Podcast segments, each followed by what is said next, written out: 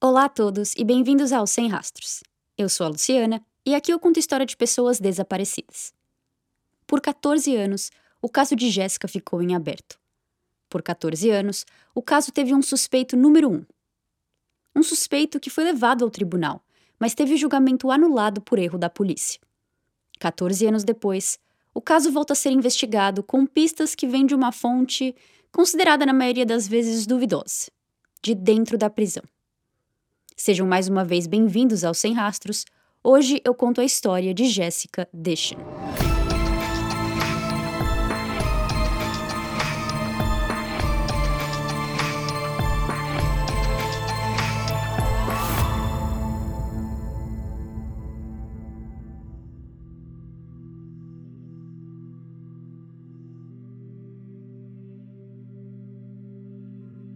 As manhãs do ano 1999 começavam sempre igual na casa da família Deschen, na cidade de Shepherdsville, no estado de Kentucky, nos Estados Unidos.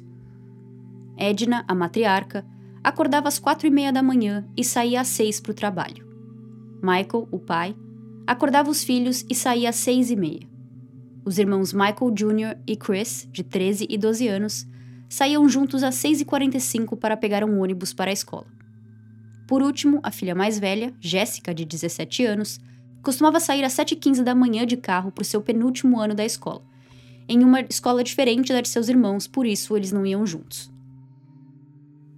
Ao voltar do trabalho à 1h30 da tarde no dia 10 de setembro de 1999, uma sexta-feira, Edna viu o Pontiac Sunfire vermelho, o carro de sua filha Jéssica ainda estacionado na frente de casa.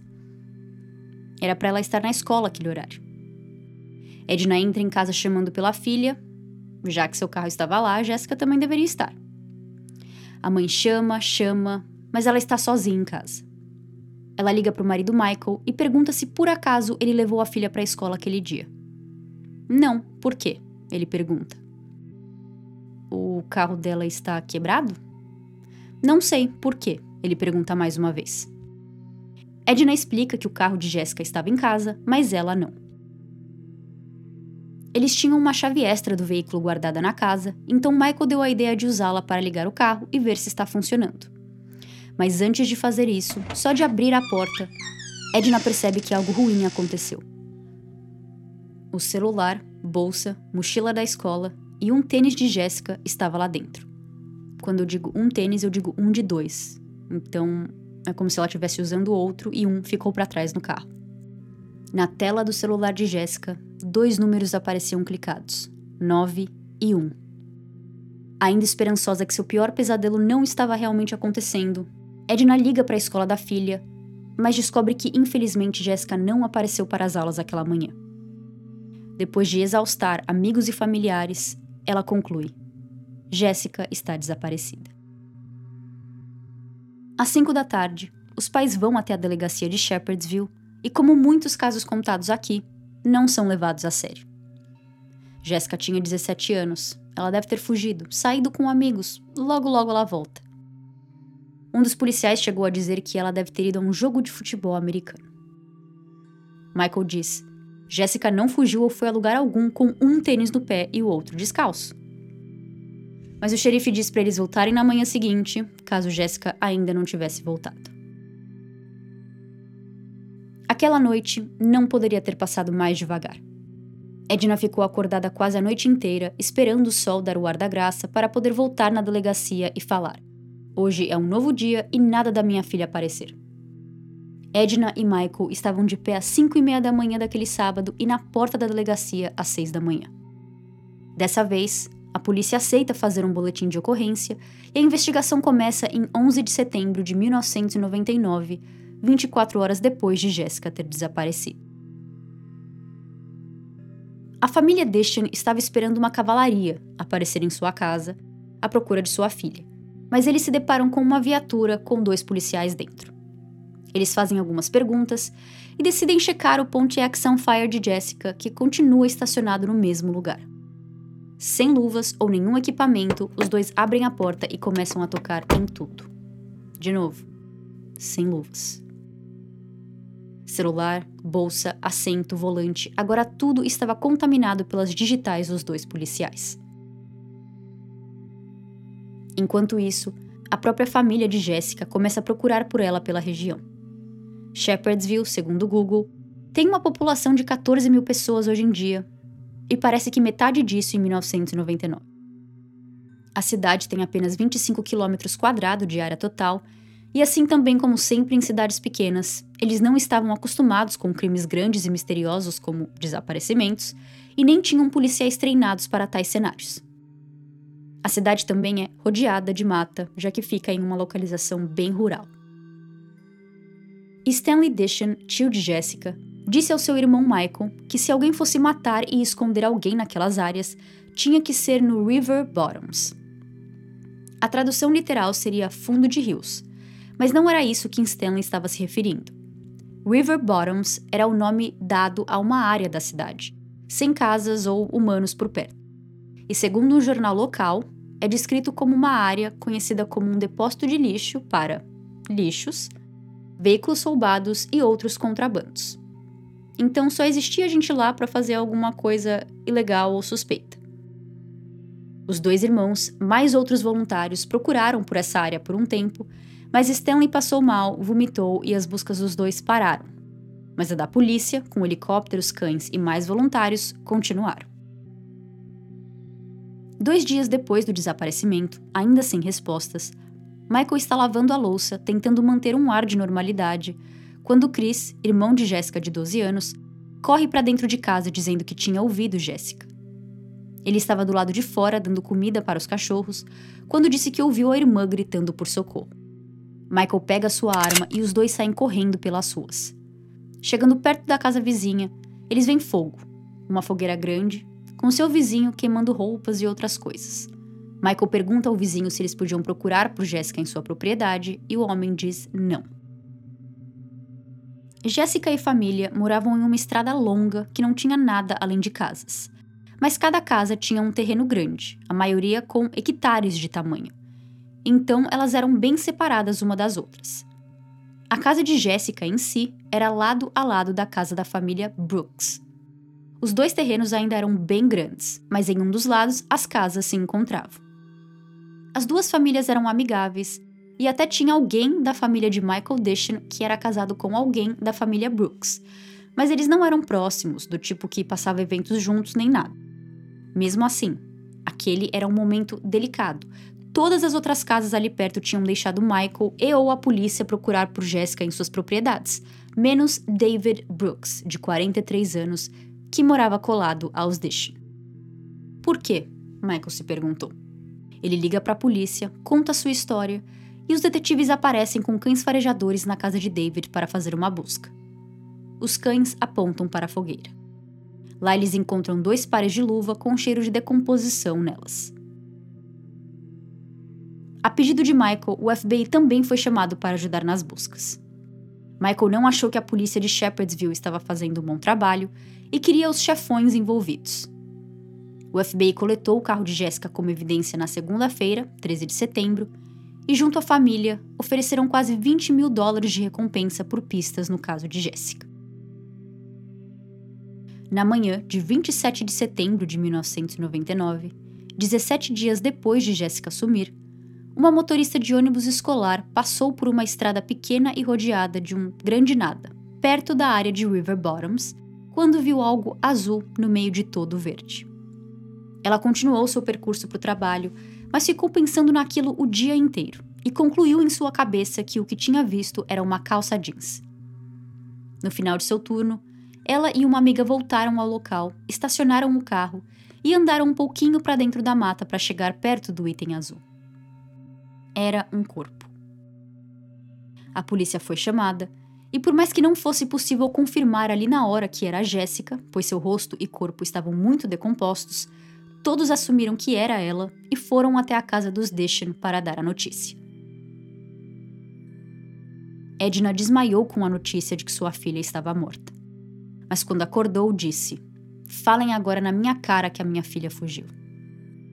Ela estava brava, mas se compôs e aceitou a árdua tarefa de ir reconhecer o corpo no local onde este foi encontrado. Michael, o pai, disse que não conseguiria ver a filha morta. Não era possível reconhecê-la pelo rosto, mas Edna a reconheceu pela tatuagem de borboleta que ela tinha na cintura e joias que estava usando. Ela confirmou o corpo oficialmente para a polícia como sendo de sua filha Jessica Deschen. Com a área investigada, foi descoberto que o corpo foi colocado ali de propósito para ser encontrado. A polícia conseguiu concluir isso porque aquela área já tinha sido procurada por eles e voluntários e Jéssica não tinha sido vista. Eles conseguiram determinar o local onde Jéssica estava escondida primeiramente, apenas a uns 5 metros de distância de onde ela foi achada.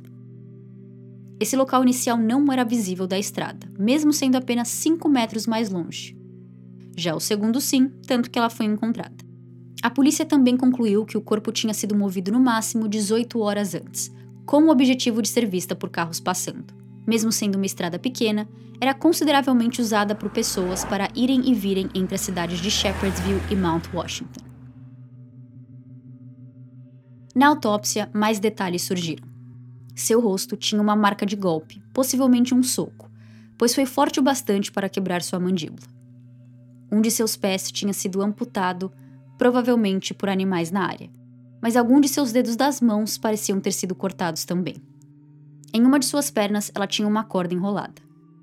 Seis pelos pubianos foram encontrados em seu corpo, mas as raízes já tinham se deteriorado. Mesmo assim, testes para ver se ela tinha sido abusada sexualmente foram inconclusivos. Por último, sua causa de morte foi estrangulamento. Contudo, o legista dá mais uma informação chocante.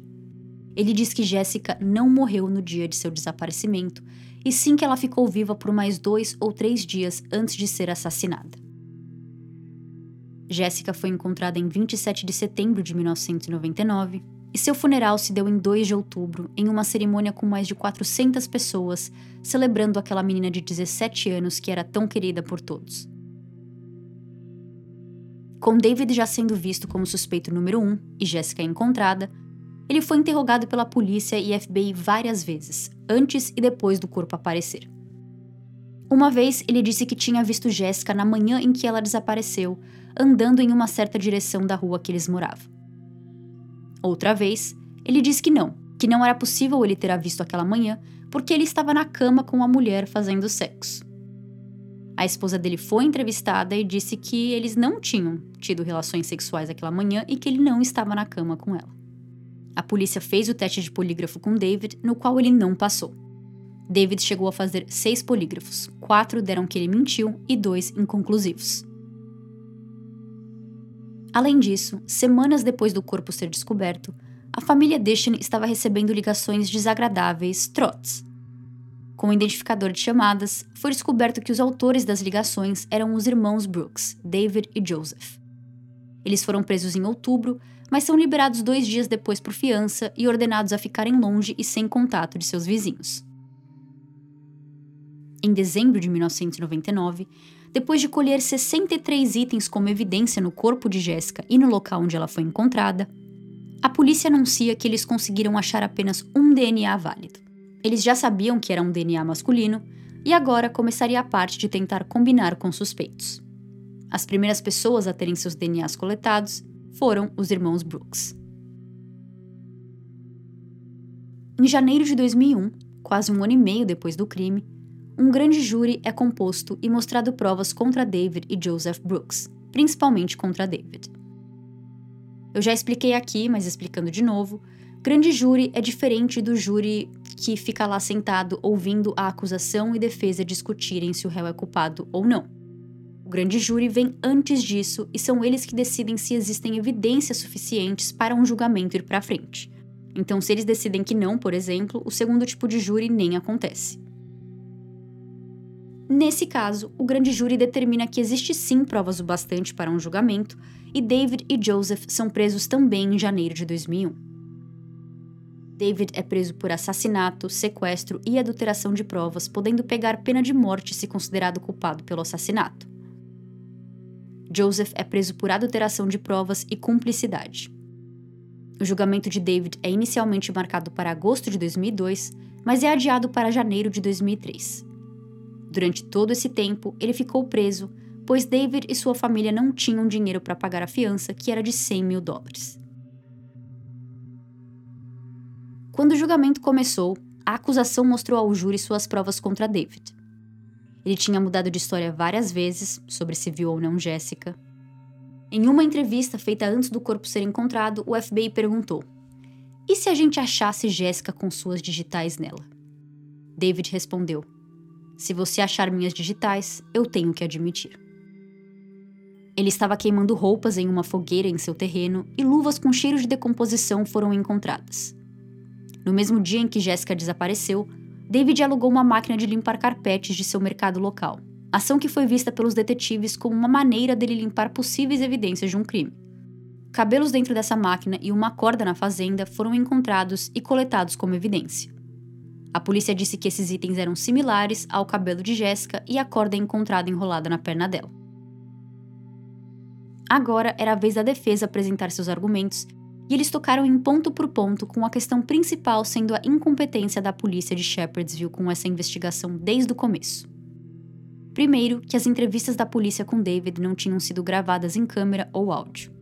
Segundo, o carro de Jéssica, que foi revistado sem luvas pelos policiais, tinha sido tocado também por amigos, familiares e até um repórter de TV. O carro só foi lacrado e levado como evidência na segunda-feira, após o desaparecimento, quando o FBI entrou em cena. Antes do carro ser levado, a polícia local chegou a colocar uma fita amarela erroneamente em volta de um outro carro, pensando aquele ser o de Jéssica.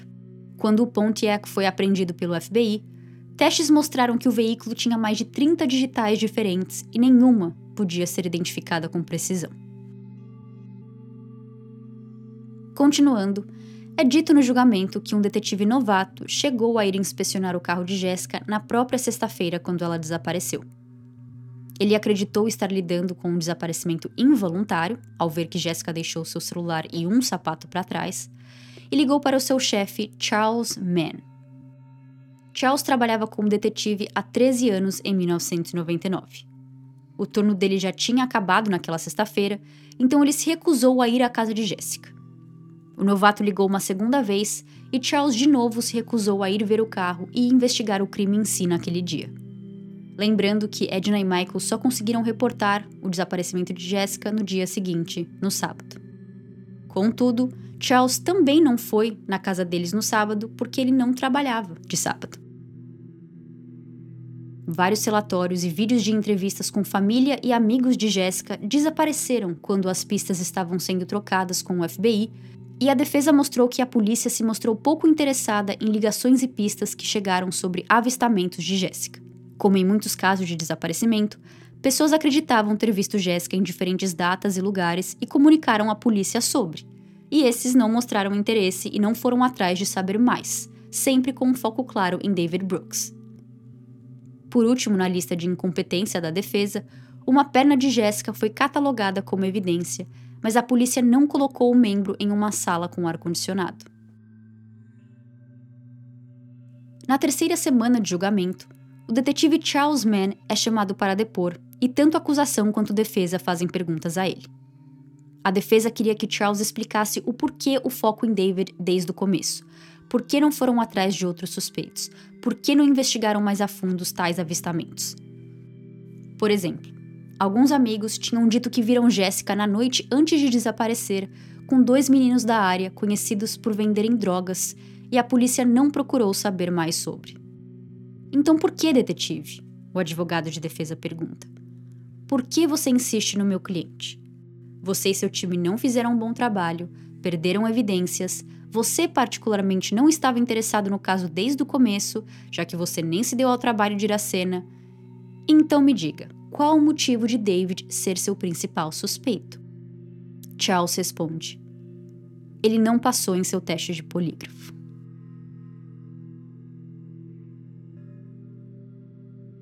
Eu deixei esses segundos em silêncio porque se você ouve podcasts sobre crimes reais com frequência, ou sinceramente, se você assistiu alguns documentários, ou se você assistiu Law and Order crescendo, independente do quanto você é conectado a casos de crimes ou não, você deve saber o que aconteceu em seguida. A defesa prontamente protestou e o juiz também prontamente pediu desculpas ao júri e disse que não tinha outra escolha além de anular aquele julgamento. O julgamento, que já estava em sua terceira semana, acabou assim de um momento para o outro por causa de uma simples frase, de uma simples palavra. O pai de Jéssica ficou muito bravo e começou a gritar ali mesmo na corte, mas a decisão do juiz era a final. Testes de polígrafo são inadmissíveis na corte, em tribunais, no julgamento. Eles não podem nem ser mencionados. A polícia, a defesa, a acusação, seja lá quem estiver depondo, eles não podem nem falar da existência dele, pro bem ou pro mal. Então não pode ser usado nem para falar que passou e nem que não passou. E muito menos respondendo a pergunta do porquê você insiste no meu cliente. Com o julgamento cancelado, cinco dos doze júris aceitaram conversar com o jornalista e deram detalhes sobre o que estavam pensando. Eles disseram que nenhuma evidência realmente conectava David a Jéssica e que eles estavam inclinados a inocentá-lo. Uma das juradas disse: Não tinha nada o conectando ao caso. Tudo que a acusação conseguiu provar era que Jéssica estava morta. Eles expressaram frustração ao falar sobre o fato de que David estava preso durante os últimos dois anos, esperando pelo julgamento, baseado em evidências tão vagas. Um júri disse: Ele não tem como ter esses dois anos de volta.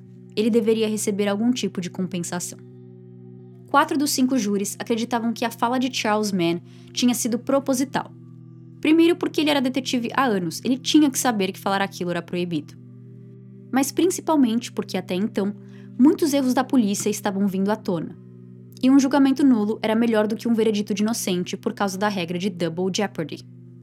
Como eu expliquei lá no meu segundo episódio na história de Patty Erikins, nos Estados Unidos, tem uma emenda na Constituição que se chama double jeopardy, onde é dito que ninguém pode ser ameaçado em vida duas vezes pelo mesmo crime. O detetive Charles chegou a ser brevemente investigado para descobrir se ele falou sobre o polígrafo de propósito, mas ele disse que não, que não sabia que não podia falar do teste e que não tinha sido bem preparado pelo time da acusação. O juiz decidiu inocentar Charles, acreditando que ele não sabia, que não fez de propósito, mas ele foi rebaixado em seu trabalho, passando de detetive para um policial do condado. Bom, além disso, as provas que a acusação tinham eram, nos melhores dos dias, circunstanciais. A corda ser similar não era uma prova boa, pois a polícia não provou que definitivamente a corda de Jéssica veio da corda de David. As luvas com cheiro de decomposição em sua fazenda podia ser de animais e não de humanos, os júris acreditavam. E por último, os cabelos encontrados na máquina de limpar carpete de David. análise forense de cabelos sem raiz, isto é, sem DNA, é tão infundada quanto o polígrafo, mas ao contrário do polígrafo, alguns lugares ainda aceitam esse tipo de argumento em julgamentos. Eu achei um site de advocacia que está listado como fonte lá no site que explica o porquê análise de cabelo não é uma boa. O problema com análise de cabelo é que especialistas forenses não concordam sobre quais características usar, nem sobre quantas características semelhantes são necessárias para ter uma combinação. Enquanto alguns especialistas dizem que seis ou sete características são bastante, outros precisam de 20 ou 30 para dar uma conclusão. Em um exemplo, um agente concluiu que apenas três características eram o bastante em um caso: um, que o cabelo era preto, dois, que era de cabeça humana, e três, que era de um afro-americano.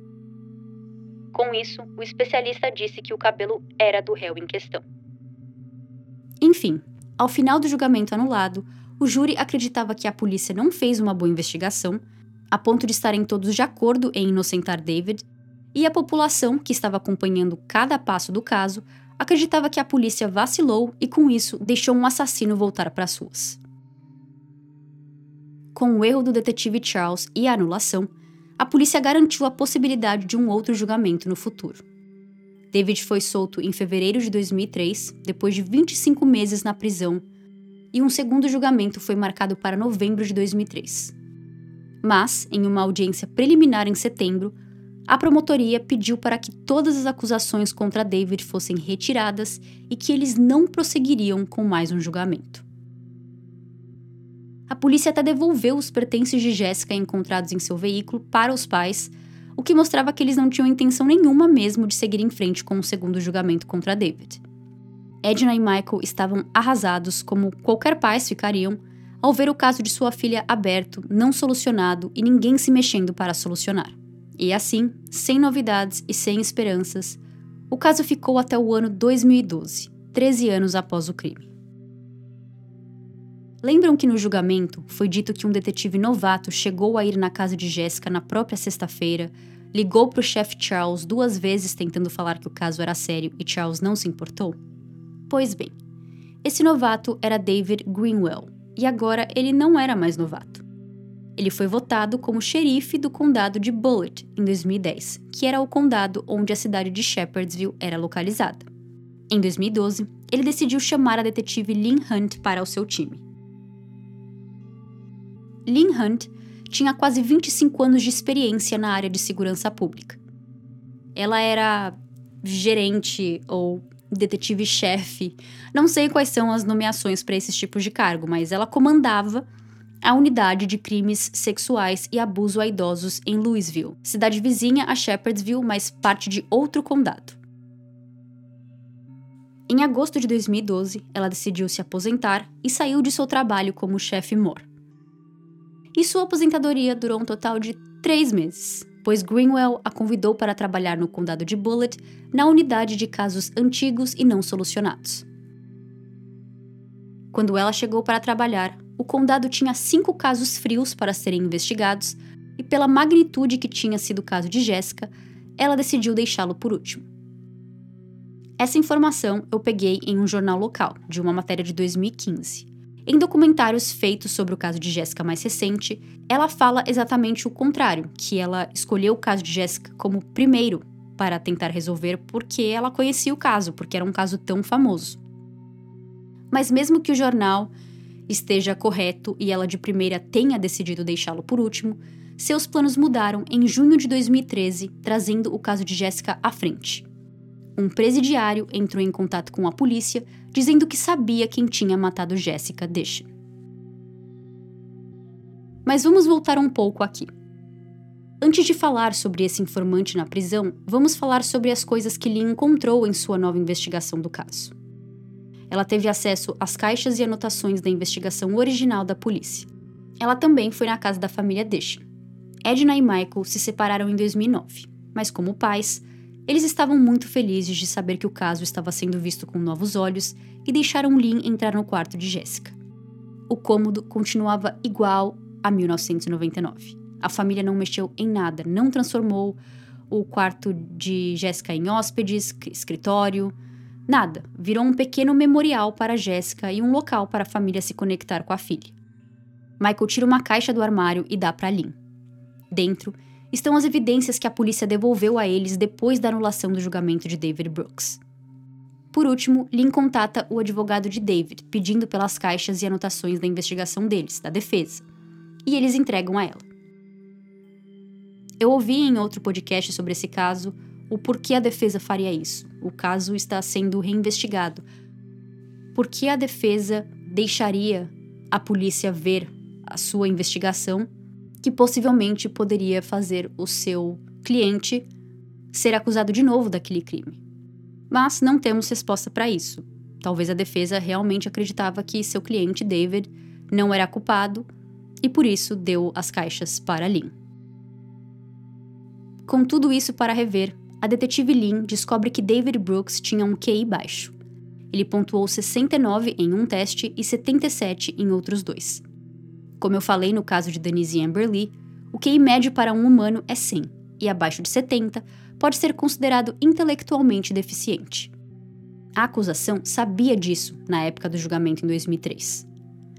Pelo que eu entendi, todo mundo que espera por um julgamento, não sei se só de crimes hediondos ou qualquer tipo, precisa passar por uma avaliação psiquiátrica. E foi dito que David tinha esse QI baixo e, mesmo assim, a acusação foi em frente com o julgamento. Segundo, lembram do único DNA que foi encontrado no caso de Jéssica? David e irmãos deram amostras de seus DNAs já em 1999, antes mesmo do DNA ser encontrado. Cientistas analisaram os dois DNAs dos irmãos e, em novembro do ano 2000, foi confirmado que não combinavam. A polícia também já tinha essa informação quando prenderam e acusaram David de assassinato em 2001, ignorando completamente um teste de DNA, que costuma ser a maior evidência que você pode ter, seja para culpar ou inocentar alguém. É compreensível que David agiu de um modo suspeito e que durante todos esses anos, com o caso não solucionado, ele continuou sendo o primeiro e principal suspeito do crime. Mas, uma pessoa com QI baixo pode ser manipulada com mais facilidade. Ou pode até ser que David não entendeu certas perguntas que recebeu da polícia. Ah, e isso também quer dizer que ele não podia nem ter feito o teste de polígrafo. Mesmo que fosse permitido na corte, ele teria se tornado inadmissível, já que foi feito em uma pessoa que nem terminou o colegial e com um QI tão baixo. Continuando a investigação, Lynn deu mais atenção para o que o detetive Charles Mann e equipe não deram em 1999. A história de que Jéssica foi vista com dois amigos que também eram traficantes. Um deles tinha morrido anos antes em um acidente de carro, mas o segundo, chamado James, estava preso por crimes relacionados a drogas. Lynn o visitou na prisão e James disse que não tinha matado Jéssica e que naquela noite seu álibi era que ele estava hospedado em um hotel com uma namorada. Lynn foi até esse hotel 14 anos depois para ver se conseguia confirmar esse álibi. E não é que ela conseguiu. O hotel não tinha câmeras nem nada do tipo, mas tinha um cara que trabalhava na manutenção que já estava lá há muito tempo, incluindo 1999. Ele disse que se lembrava do caso e se lembrava de James hospedado lá na fatídica noite. Acreditando que David e James eram inocentes, Agora é a hora da detetive Lynn falar com o informante e ver o que ele tinha para contar. É muito difícil histórias verdadeiras virem de cenários assim, então Lynn estava preparada para perder seu tempo. Esse presidiário diz que ficou na mesma cela que um outro presidiário entre 2011 e 2013, e esse confessou ter matado Jéssica. Nos jornais da época, reportando essas notícias, esse informante é chamado de X, então vou chamá-lo assim. X conta que seu colega de cela disse que tinha um relacionamento com Jéssica e estava com ciúmes que ela tinha arranjado um namorado de sua idade. A parte da idade é importante porque Jéssica tinha 17 anos e esse homem 40, em 1999. Ele estava com ciúmes e foi na casa dela naquela manhã para confrontá-la.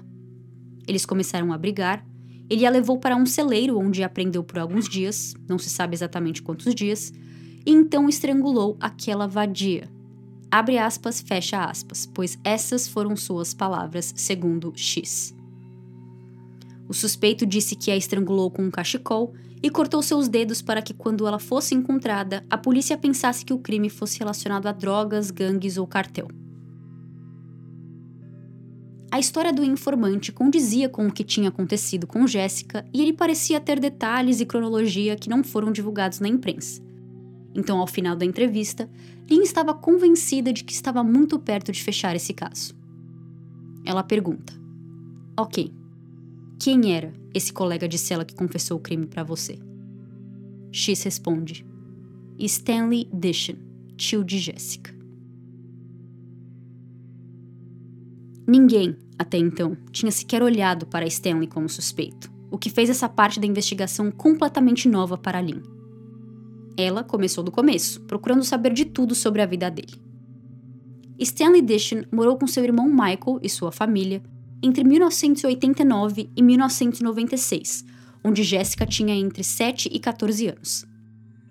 Parece que o abuso sexual de Stanley com a sobrinha começou em algum momento quando moravam juntos, mas continuou depois que ele se mudou, pois Jessica nunca contou para ninguém que seu próprio tio estava estuprando. E ela não tinha sido a única familiar que ele abusou foi descoberto que, no total, ele tinha abusado de seis familiares, dois meninos e quatro meninas, incluindo Jéssica. Uma dessas vítimas, agora adulta em 2013, desmaiou quando a detetive Lynn apareceu em sua porta perguntando se ela já tinha sofrido abusos nas mãos de Stanley Dish. Em 2002, Stanley foi condenado a 10 anos de prisão por abuso sexual de duas garotas, uma de 8 e outra de 10 anos. Uma delas também era sua sobrinha, assim como Jéssica. Ele se declarou inocente, mas aceitou fazer um acordo de Alford, chamado de Alford Plea em inglês. Praticamente o que isso significa é que você está falando assim: Eu sou inocente, mas eu entendo que existem provas o bastante contra mim e que eu poderia ser considerado culpado se a gente fosse a um julgamento. Então a pessoa aceita o castigo, mas sem aceitar a culpa, praticamente. Stanley já estava perto de ser solto em 2013 pelo crime contra as duas meninas, mas em agosto ele foi acusado mais uma vez de abuso sexual, agora de uma garota de 12 anos de um caso antigo, de 1982. Com Stanley preso, Lynn aproveitou o tempo para procurar por mais provas contra ele. Junto de Michael Jr., irmão de Jessica, que nessa época tinha entre seus 27 e 29 anos, eles voltaram ao local onde o corpo foi encontrado. Stanley tinha dito ao informante X que ele enterrou outro tênis dela bem próximo do corpo dela. E se Lee encontrasse o item, o caso ficaria redondinho contra ele. Lynn e Michael Jr. procuraram por horas, mas não encontraram nada de útil. Chovia sem parar durante todo esse tempo e depois de seis horas, os dois decidiram ir embora. No caminho, Michael Jr. aponta para um terreno e comenta que ele e Jessica frequentavam aquele espaço no passado, pois era um local onde adolescentes costumavam se encontrar e fazer festinhas. Lynn olhou e viu um terreno com uma espécie de galpão e o que tinha ao lado do galpão? Um celeiro. Stanley disse que levou Jessica a um celeiro. Será que era aquele? Aquele local ficava a menos de 2 quilômetros de onde Jessica foi encontrada. Lynn decidiu parar e entrar no terreno, que parecia abandonado, cheio de itens desconexos e velhos. No meio de tudo, Lynn vê um lençol de elástico que parece ter marcas de sangue. Ela diz para Michael Jr. que o lençol se parecia com a colcha que estava naquele momento na cama de Jessica, colcha que estava lá desde 1999. Eles vão direto para a casa da família Deschen para rever o quarto. E ao puxar a colcha, a prova que precisava. A cama estava sem o lençol de elástico.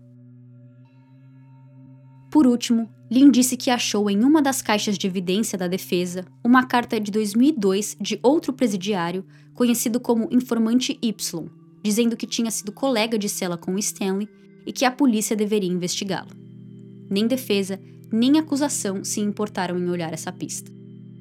Lynn também entrevistou Y na prisão e sua história era muito parecida com a do informante X. Juntando as duas, Lee não tinha mais dúvidas de que tinha o cara certo pelo crime. E é bom deixar claro que nenhum deles recebeu nenhum tipo de benefício por ter contado isso para a polícia. As penas não foram reduzidas ou nenhum luxo foi dado dentro da prisão. Aqui vemos um exemplo raro onde esses prisioneiros só queriam ajudar ou, mesmo que quisessem algo em troca, não receberam e abriram a boca mesmo assim. Em outubro de 2013, finalmente, Stanley é acusado pelo sequestro e assassinato de sua sobrinha Jéssica e de mais outros dois casos de abuso contra membros de sua família nos anos 90. Ele se declarou inocente para ambos e disse que estava trabalhando no dia que Jéssica desapareceu. Michael teve dificuldade de acreditar na culpa do irmão, mas depois de encontrar mais vítimas dentro da família, Michael não teve o que fazer senão acreditar.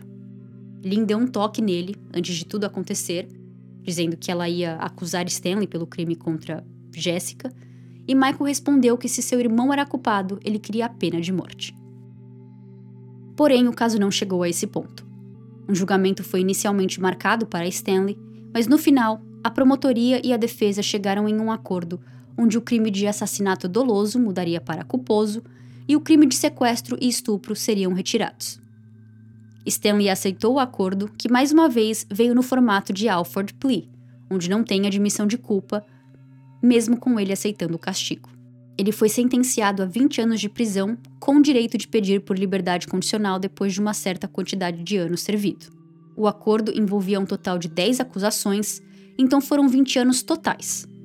Muitas pessoas não gostaram de saber que ele estava praticamente sendo punido dois anos por cada crime, incluindo um de assassinato principalmente pelo quanto o caso ficou famoso e clamava por justiça.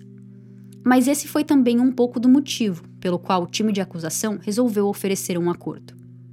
A investigação primária da polícia em 1999 foi, em termos simples, ruim. Eles quase prenderam um homem inocente pelo crime, perderam provas, não catalogaram evidências corretamente, ignoraram resultados de DNA, um detetive experiente falou de polígrafo no julgamento anulado, e por aí vai. Se Stanley tivesse um bom time de defesa, ou se apenas um júri tivesse dúvidas de sua culpa, ele poderia sair livre ou acabar de novo em anulação. Com tudo isso para considerar, o acordo foi criado. Uma condição muito importante que veio com esse acordo é que Stanley não pode apelar. Isto é, ele aceitou o acordo de 20 anos, então ele tem que cumprir sua pena e ponto final. Se ele mudasse de ideia em alguns anos e resolvesse que quer apelar sua sentença por qualquer motivo, por não ter achado que o acordo foi justo, essa condição do acordo o proíbe. Em março de 2015, em sua última audiência na corte, onde Stanley foi comunicado de sua pena oficialmente, três vítimas, membros de sua família, fizeram uma declaração que, em inglês, se chama Declaração de Impacto da Vítima. Um dos garotos abusados, já adulto em 2015, disse que agora ele era um homem e que se ficasse sozinho com o tio por 10 minutos em uma sala, o tio não sairia vivo. Já uma das vítimas, mulher, disse que se arrepende de ter contado sobre o abuso para sua família, pois isso os dividiu e muitos ficaram do lado de Stanley. Hoje em dia, 2022, Stanley tem 64 anos e se encontra preso na penitenciária estadual de Kentucky. Sua sentença acaba em agosto de 2033 e o mais cedo que ele pode tentar pedir por liberdade condicional é em 2028. De acordo com sua ficha online, dos 10 crimes pelo qual ele se encontra preso, dois são por abuso sexual, três por incesto, três por sodomia, um estupro e um homicídio culposo. Em 2019, ele concedeu uma entrevista para um repórter local, onde ele continua negando o crime e disse que o chateia muito que seu irmão Michael nunca o visitou. Ao contrário do que Stanley contou para os informantes X e Y, ele não estava tendo um relacionamento com Jessica. Ela era sua sobrinha, menor de idade, e ele a abusava há anos. Em 1999, com esse novo namorado, Jéssica começou a se distanciar de Stanley e, na briga na frente de sua casa em 10 de setembro, ela ameaçou contar o que ele fazia com ela para o namorado. É acreditado que a briga virou física, fazendo Jéssica perder um sapato dentro do carro e começar a discar 911 no celular, sem conseguir terminar. Ele deu um soco em sua mandíbula, a quebrando, e talvez fazendo Jéssica desmaiar também. O que aconteceu em seguida não se sabe, mas com a evidência do lençol, é acreditado que ele entrou na casa e tirou o lençol da cama, talvez porque seu DNA estava ali, talvez para ajudar a carregar Jéssica para o celeiro, não sabemos. Ninguém nunca percebeu que o lençol tinha sumido, porque Stanley rearrumou a cama, colocando a colcha por cima, e os pais dela nunca mexeram no quarto. Depois de nocautear Jéssica, Stanley a levou para o celeiro, onde ela ficou viva entre um ou três dias no máximo. Ele nunca especificou quando exatamente a matou, já que ele nunca confessou o crime, apenas para os informantes, mas no tempo que ela ficou detida, ele a estuprou e então a matou. Ele de primeira escondeu o corpo de Jessica na área de River Bottoms, mas bem escondido, tanto que ninguém a encontrou. Querendo que alguém a achasse por algum motivo, talvez a única gota de decência que ele tinha em seu corpo, porque achar um corpo é uma espécie de resolução para a família, no dia 26 de setembro de 99, ele voltou ao local e a moveu para mais perto da rua para que carros passando conseguissem vê-las. A mudança de local funcionou e ela foi encontrada no dia seguinte, 27 de setembro.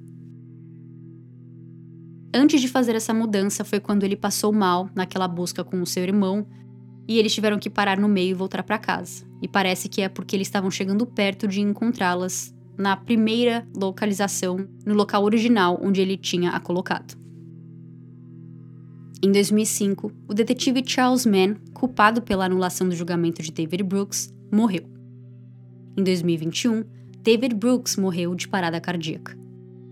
Com tudo o que sabemos até hoje, parece que David passou trotes e se tornou um vizinho ruim após o desaparecimento de Jessica, porque ele estava sendo visto como suspeito. Com sua falta de educação escolar e QI baixo, sua esposa e muitos comentam que ele estava genuinamente chateado com os Dishan de ser visto como uma pessoa má, capaz de assassinato, e seu jeito de retaliar foi passando trotes. Quando ele saiu da prisão, depois de dois anos preso injustamente, ele disse que entendia a dor de Michael e Edna e que se aquilo acontecesse com ele, ele se sentiria muito triste também. Desde 1999 até o final de sua vida em 2021, David continuou vivendo em Kentucky com sua esposa e cinco filhos. Em 2005, ele salvou várias crianças de um incêndio dentro de um trailer e esse ato heróico o deixou com problemas respiratórios que o fez não poder trabalhar mais. Esse foi o caso de Jessica Deschan. Mas antes de terminar, eu gostaria de fazer alguns comentários sobre coisas que apareceram na história e depois parece que foram esquecidas. Primeiro, o DNA.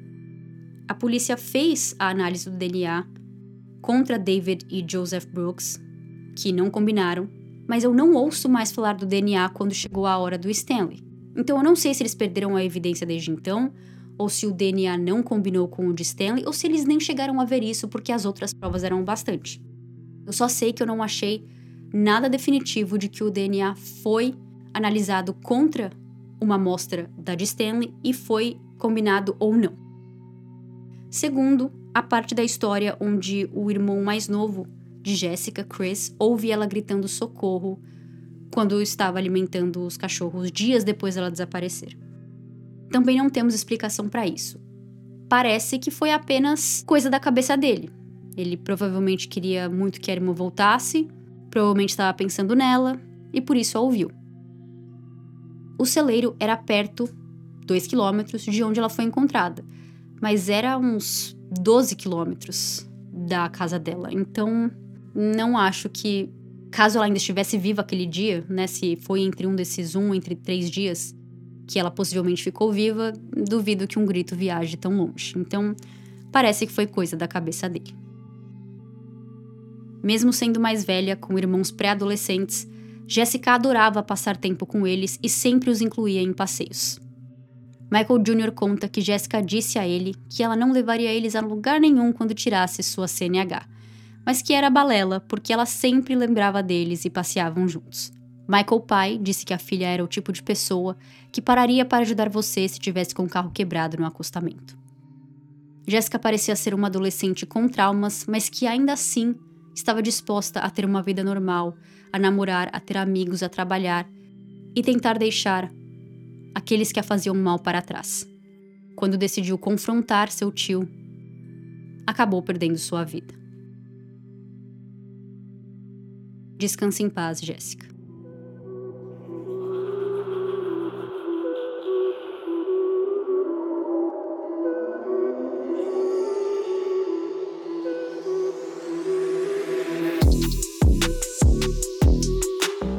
Este episódio foi escrito e narrado por mim, Luciana, e editado por André Serrano. Para fotos e fontes, entre no Instagram, arroba ou no website www.semrastrospodcast.com. Para episódios extras, apoie o podcast pela Aurelo ou pelo Patreon se você não mora no Brasil. Até o próximo episódio. Tchau, tchau!